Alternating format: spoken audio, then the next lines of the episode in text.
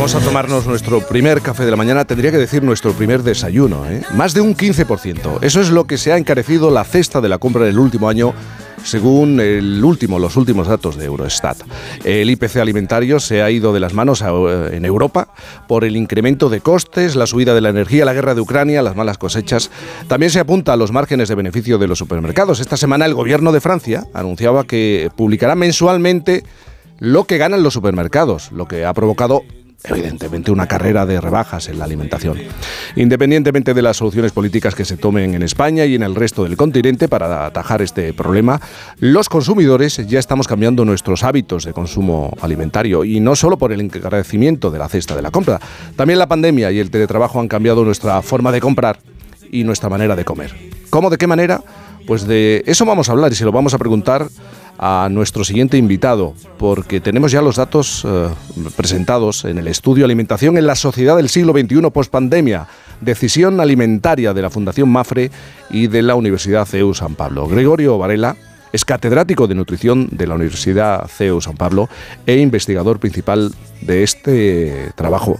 Además, eh, arroja conclusiones muy llamativas, como que cada vez eh, dedicamos más tiempo a la cocina, que nos ponemos buena nota como cocinillas, Ah, sí. que cada vez cocinamos más solos y viendo comemos más solos y viendo una pantalla o que cada vez son más los que desayunan de pie. Vamos a saludar a Gregorio. Gregorio, buenos días. Hola, buenos días, Jaime. Buenos días. Eh, primero vamos a acudir al supermercado para saber cómo están cambiando nuestros hábitos. ¿Cómo compramos eh, fundamentalmente comida a los españoles? ¿Qué es lo que estamos haciendo en el súper en este momento? Bueno, en primer lugar, lo que estamos haciendo en una buena proporción pues es cambiar de establecimiento entre principios de mes y final de mes. Eh, lo hemos hecho siempre, quizá, ¿no? Pero era más por capricho, pero ahora es una es algo más habitual y además cambiamos también pues más los tipos de alimentos. Esto evidentemente es una consecuencia sobre todo de, de, de la crisis económica, ¿no?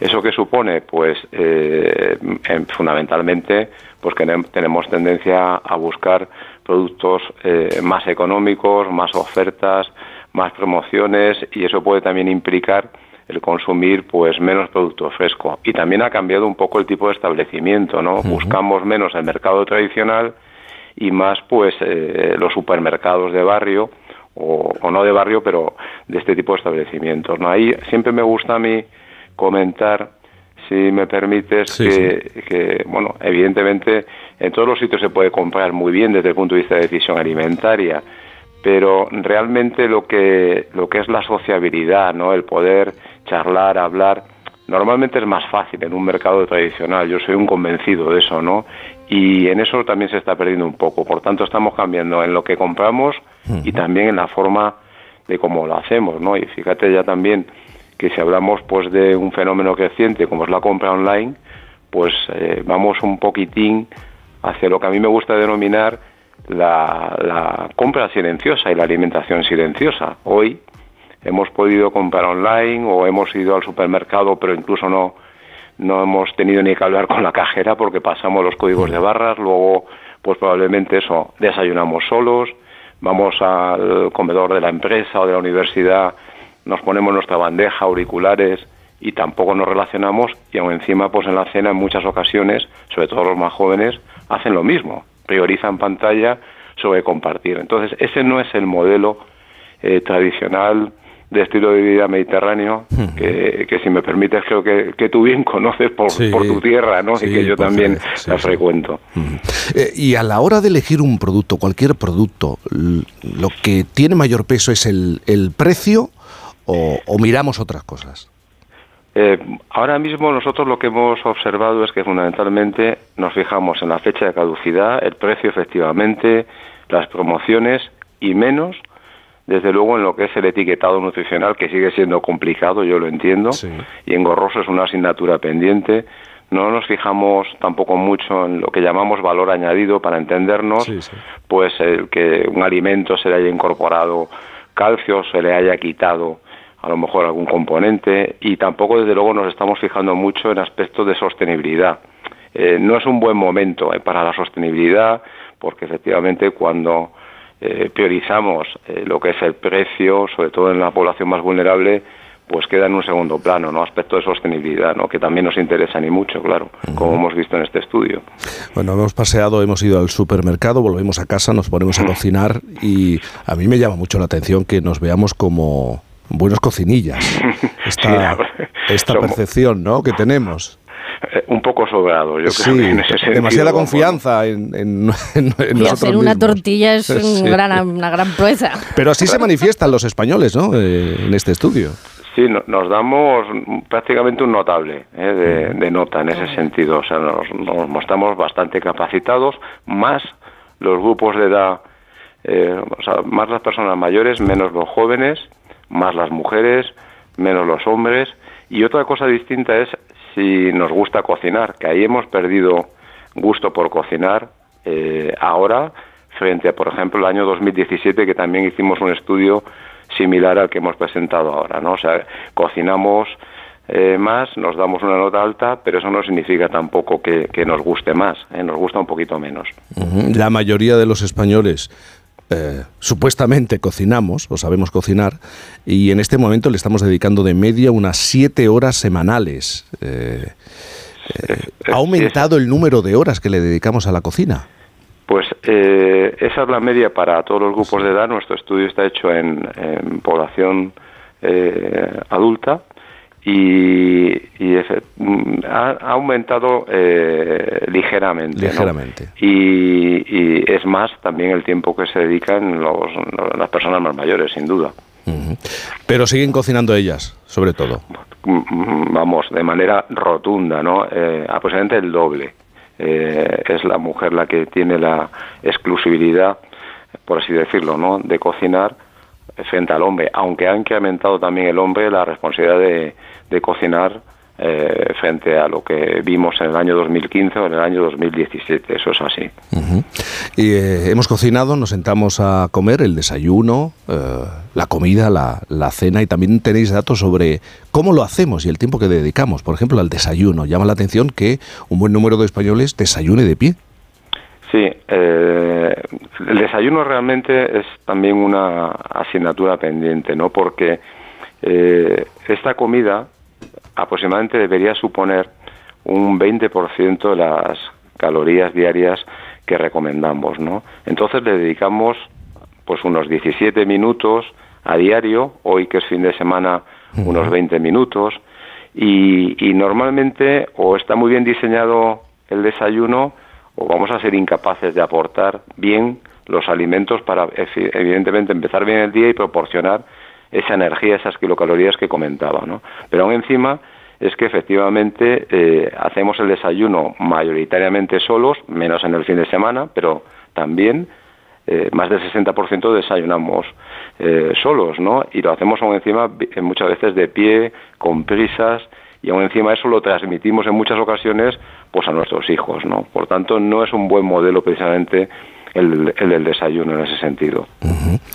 Bueno, lo que transmites es que, pese a los continuos mensajes, a la importancia del desayuno, los españoles todavía lo seguimos considerando casi una comida, una cita con la alimentación menor, y, seguimos recurriendo al café y algo ligero, ¿no? Es decir, se hace mayoritariamente, más del 90% de la población desayuna, pero efectivamente luego en cuanto a lo que es la calidad del desayuno, pues eh, hay, digamos que no, yo diría que no tenemos nada probado, ¿no? Porque eh, yo creo que en primer lugar, efectivamente, eh, no solemos ser muy, mm, vamos a decir, variados en cuanto al desayuno, eh, también imaginativos. No tiene nada que ver, por ejemplo, ¿no? Cómo desayunamos en casa o cómo lo hacemos cuando vamos de vacaciones. Es la comida que más se separa en cuanto a hábitos entre lo que hacemos normalmente en el hogar cuando o cuando comemos fuera. No ocurre igual a la hora de la comida o a la hora de la cena. Y sin el desayuno es así, ¿no? Eh, a veces nos excedemos cuando fuera en vacaciones y, nos quedamos un poquito cortos cuando lo hacemos en casa. Pero bueno, eh, también, también un poquitín se van viendo cambios en cuanto en que incorporamos más alimentos eh, de tipo salado versus dulce, vamos incorporando más más fruta, pero es un proceso lento, lento. Yo como español que desayuna de pie, reconozco que tienes toda la razón. Cuando te vas de vacaciones es como si vivieras una experiencia diferente, es como si cambiaran los hábitos. Como, y el fin de semana. Eh, exactamente, y los días de descanso, por ejemplo, que para nosotros no son fin de semana, sino que son eh, lunes o martes, eh, desayunos de forma distinta. Pero es cierto lo de las vacaciones, ese concepto de cambiar el desayuno. Incluso veo a personas, no solo pienso en mí, sino en otros a los que observo, que se convierte en un dispendio absolutamente el desayuno. Eh, empiezan a incluir en el desayuno cosas que no han tomado en la vida, por ejemplo, huevos con bacon, eh, todo tipo de, de, frutas, verduras, eh, guisantes, y digo, madre mía, es una comida pantagruélica realmente. A mí lo de los 17 minutos me tiene... O sea, porque creo que yo tardaría 17 minutos o invertiría 17 minutos en desayunar si tengo a Ignacio Varela delante al lado. si no, se quedan cinco. Si no, bueno, dos y medio ya hemos llegado. Bueno, eso es lo que nos dicen. Estoy de acuerdo, efectivamente. ¿Y qué pasa con la comida? Porque eh, sí le dedicamos más tiempo a la comida, mm. pero el número de platos, de esto hemos hablado ya muchas veces, ha variado, ¿no? Ya no, ya no hablamos de tres platos. Bueno, sí, hay, hay, hay, eh, ha habido un cambio muy significativo. Bueno, es que si recordamos hace dos generaciones, pues eh, hablábamos incluso de tres platos, ¿no? En comida y en cena. Luego pasamos a los dos platos. Eh, después un poco al, al, plato único, incluso ahora, ¿no? Y, estamos dedicando aproximadamente a la comida en cuanto a tiempo unos 35, 37 minutos, algo menos a la cena, y igual también incrementamos ese tiempo pues en el fin de semana, que nos vamos a un poquito más de prácticamente a los tres cuartos de hora, ¿no? Eh, de todas formas, fíjate que si sumamos lo que es desayuno, media mañana, comida, cena, en cuanto a tiempo, pues bueno, le dedicamos como una hora y media, en el caso de diario, casi nos acercamos a las dos horas en el fin de semana, pero es que, eh, es decir, es, es eh, el comer y beber es la actividad más frecuente que hacemos a lo largo de nuestras vidas vamos a estar haciéndolo durante 80.000 o 90.000 ocasiones, de acuerdo a la esperanza de vida actual que tenemos en España, hombres y mujeres, y por eso siempre decimos ¿no? que convendría, sin obsesionarse, pues razonablemente, eh, en fin, dedicarle cierto sentido común a esa decisión alimentaria. ¿no? Mira, hay un dato que seguramente nos va a poner a todos los pelos de punta. Eh, resulta que ahora se detectan más casos de cirrosis por consumo de comida rápida que, eh, que por la bebida. El propio alcohol. ¿Mm? Esto que indica, ¿no? Es que la, alimentación o la forma de alimentarnos ya es un indicador de nuestros tiempos o de la gestión de nuestros tiempos. Sí, bueno, ese es un estudio muy reciente, efectivamente, que de estos días, ¿no? Que ha impactado bastante porque es el, el primero que efectivamente parece establecer una asociación entre un consumo importante, ¿eh? quiero aclararlo, de, de, visitas a establecimientos de comida rápida. Un abuso. un abuso, es decir, no es porque se vaya una vez a la semana o, dos veces a la semana, sino que de manera regular pues se incorpore ese hábito y precisamente pues el, lo que es la cirrosis eh, hepática no alcohólica, ¿no? que se llama, ¿no?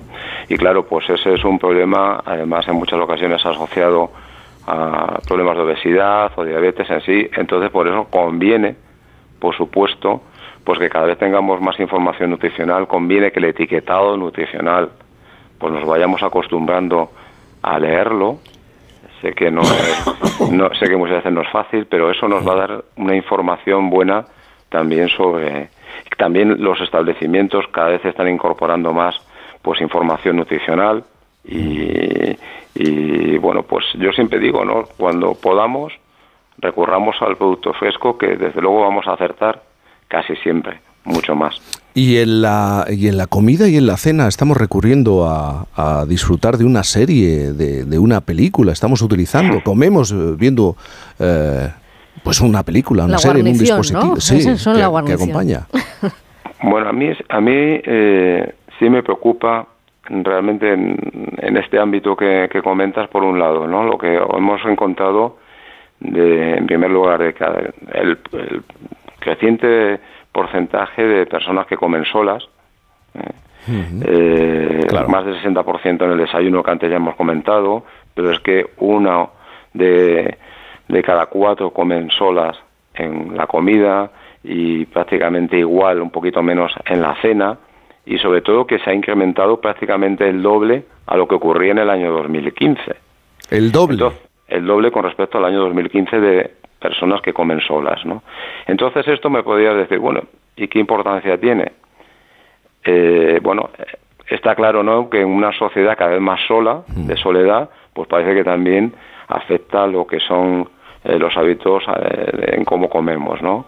Y lo cierto, verdad, es que en nuestro ámbito mediterráneo lo tradicional es compartir, discutir, reír, charlar a la hora de la comida, ¿no? El, comer, el comiendo se entiende la gente, pues yo creo que lo entendemos todos y eso se va perdiendo en, cierta medida, ¿no? Y, pero es que además, que eso podrían ser aspectos sociales puramente, es que sabemos que cuando se comparte habitualmente la comida, la calidad nutricional de la dieta es mejor y es de manera más importante en, los más jóvenes y no digamos en los más mayores. No hay mejor momento para una persona mayor precisamente que poder compartir pues esa comida, esa cena, como yo siempre se lo digo a mis estudiantes, ¿no? Si tenéis la suerte de tener a vuestros abuelos y abuelas, por favor, mm. por favor, compartir y disfrutar la comida porque les vais a estar haciendo un favor también en cuanto a una mejor calidad de la dieta. Y eso es preocupante, pero es como encima de que comamos más solos, cuando comemos compartiendo esa comida, es que conversamos menos. Es decir, pues estamos efectivamente priorizando, pues a lo mejor a través de un, dispositivo, electrónico o viendo la televisión. Entonces no son buenos eh, resultados los que hemos obtenido en ese sentido, ¿no? Menor sociabilidad y, y, mm. la verdad es que no ese es el ámbito mediterráneo que tantas alegrías nos ha dado en el pasado. Una pregunta más que tiene que ver con el teletrabajo. Eh, y eso que en España parece que ha habido un cierto repliegue, ¿no? Se impuso durante la pandemia, el confinamiento, durante eh, los dos primeros años, parece que avanzaba en nuestro país y ha habido un cierto repliegue. De nuevo volvemos a, lo presencial, a estar en las empresas, pero el teletrabajo llegó y se instaló eh, para muchos trabajadores. También ha influido en nuestra manera de comer. sin duda. Eh, lo que nosotros hemos encontrado es que eh, tiene en general aspectos positivos. Por ejemplo, pues las, las personas que teletrabajan están consumiendo más fruta, más verdura, más legumbres. Antes hacíais mención a, esa lenteja mm. derivada de la inteligencia artificial y el consumo de legumbres ha disminuido. Es una también de, nuestras eh, eh, grandes siempre peticiones, ¿no? Que la gente consuma más legumbres, pues las que las personas que teletrabajan toman más legumbres, toman menos alimento o abusan menos de los alimentos fritos, toman menos precocinados, menos bebidas alcohólicas, cocinan más, comen más en familia, también ven más televisión, o sea, pero en general el balance es muy positivo. Pero también debo hacer una matización, es que claro, las personas que están habitualmente teletrabajando pues son personas con un nivel educativo más elevado, un nivel socioeconómico más elevado, de, de municipios mayores, es decir, no estamos hablando en general de población que nos suele preocupar más, que suele ser también más vulnerable desde el punto de vista de la alimentación y la nutrición. Pues este es el panorama que refleja este estudio alimentación en la sociedad del siglo XXI pospandemia, decisión alimentaria de la Fundación Mafre y la Universidad CEU San Pablo. Yo no sé si Ignacio, después de... Ignacio conocía este estudio. Eh, si quieres eh, decir algo sobre lo que nos ha contado Gregorio. Sí, yo me lo, me lo leí. Eh, y en realidad es un estudio que es un reflejo de nuestra sociedad actual, esta sociedad en la que cada vez somos más cada vez estamos más conectados y cada vez estamos más solos. No, y es curioso, pero yo mm, algún día hablamos aquí y quería comentarlo con nuestro entrevistado si la, la crisis económica que estamos viviendo, sobre todo la crisis de precios, no nos está conduciendo a una nueva pandemia alimentaria en el sentido de que la calidad eh, desde el punto de vista sanitario de nuestra alimentación en los dos o tres últimos años ha tenido un, descenso tremendo, ¿no? Mm, bueno, muchas gracias. La calidad sanitaria eh, no, porque realmente tenemos que, yo creo, lanzar el mensaje de que está garantizada, ¿no? Vivimos en un país privilegiado en ese sentido de garantizar la seguridad de los alimentos. Otra cosa es la accesibilidad, ¿no? Y que sean asequibles. Eso es otra cosa que sí nos preocupa, ¿no? Porque efectivamente lo que nosotros estamos viendo es que eh, donde hay mayores problemas de accesibilidad pues a alimentos frescos, alimentos basados en la dieta mediterránea, es precisamente en los hogares de menor renta económica y en los hogares de mayor tamaño, donde conviven fundamentalmente pues niños y, mayores, que son por otro lado los dos grandes grupos más vulnerables de, de la en cuanto a nutrición, ¿no? Entonces hay que seguir eh, desde luego pues eh, con diferentes medidas para tratar de, de, que no vaya más esta vulnerabilidad porque está impactando efectivamente en, el tipo de alimentación. Gregorio Varela, catedrático de nutrición de la Universidad CEU San Pablo, eh, investigador principal de este trabajo. Gracias por estar esta mañana con nosotros. Gracias y, buen desayuno. Eso es, muchas gracias y a disfrutar con moderación en el fin de semana. Gracias. los alimentos. Y muy buenos días. Hacemos una pequeña pausa y enseguida la reflexión